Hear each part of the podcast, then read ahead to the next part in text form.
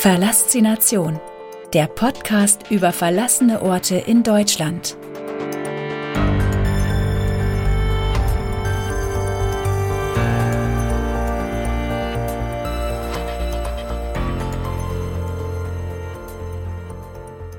Eins: Druckknopf und Metallwarenfabrik.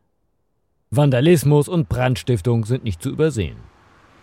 Nachdem wir ein drittes Mal an der Einfahrt vorbeigefahren sind, geben wir die vermutete Adresse der verlassenen Druckknopf- und Metallwarenfabrik in Wuppertal ins Navi ein, um eine vierte Schleife um das Gelände zu vermeiden. Als wir endlich ankommen, macht sich Ernüchterung breit. Überall laufen Bauarbeiter herum. Ein unbemerktes Reinkommen scheint unmöglich. Das Auto parken wir auf dem großen Parkplatz und steigen aus. Wir möchten uns umsehen. Es riecht hier, wie es an so ziemlich allen verlassenen Orten riecht. Es sind die feuchten Wände, der Schutt und gammelige Möbel. Der Geruch ist unverkennbar. Nachdem wir uns ein bisschen umgeschaut haben, ist klar, dass wir nicht ungesehen an den Bauarbeitern vorbeikommen können. Uns bleibt keine andere Wahl, als sie zu fragen, ob wir uns dort mal etwas umsehen dürfen. Wenige Minuten später ist die Laune deutlich besser und wir betreten eine große Halle im Erdgeschoss. Wasser tropft von der Decke und überall liegen Schuttberge herum. Was hier einmal gewesen ist, wurde schon zerstört und beseitigt. Wir laufen weiter und gelangen in eine Art Fertigungsstraße. An einigen Wänden hängen noch Poster mit Sicherheitshinweisen. Hier wurden Materialien für Prüm gefertigt. Weiter geht es durch große leere Hallen. Die Fenster sind eingeschlagen, sodass der Wind uns um die Ohren pfeift. Wir durchqueren eine Halle nach der anderen. Hier gibt es leider gar nichts mehr zu sehen.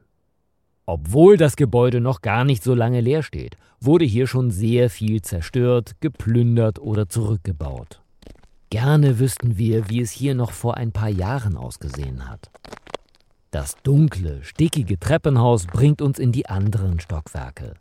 Dort sieht es nicht anders aus.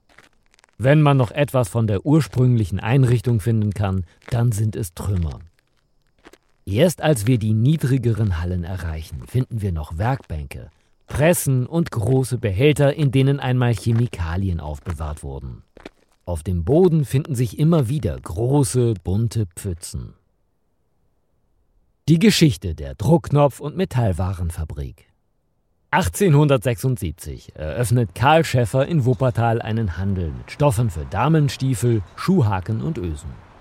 Vier Jahre später begann er dann mit der Herstellung verschiedener Metallartikel und sichert sich zusammen mit der Firma Pichon den Vertrieb von neuartigen Druckknöpfen im damaligen deutschen Reichsgebiet. 1951 feiert Schäffer sein 75-jähriges Bestehen. Trotz der schweren Luftangriffe hat das Werk den Zweiten Weltkrieg wie durch ein Wunder mit schweren Schäden überstanden. Die einzige Bombe, die das Werk direkt traf, war ein Blindgänger. Zu diesem Jubiläum waren dort schon wieder 550 Mitarbeiter beschäftigt. 1988 erwirbt die Wilhelm Prüm GmbH und Co. KG die Schäffer Scoville GmbH. Es entsteht die Schäffer GmbH. Im Zuge der sich international verlagernden Bekleidungsindustrie und der Aufgabe einer kompletten Produktlinie werden Investitionen verringert und Arbeitsplätze abgebaut. Als Prüm 2003 zu einer hohen EU-Strafe wegen Preisabsprachen verurteilt wird, rückt eine Schließung des Unternehmens immer näher. Im Jahre 2010 wird die Fertigung aufgegeben und in der 104 Jahre alten Fabrik in Wuppertal gehen für immer die Lichter aus. Nach der Schließung entstand dort ein weiterer verlassener Ort in NRW.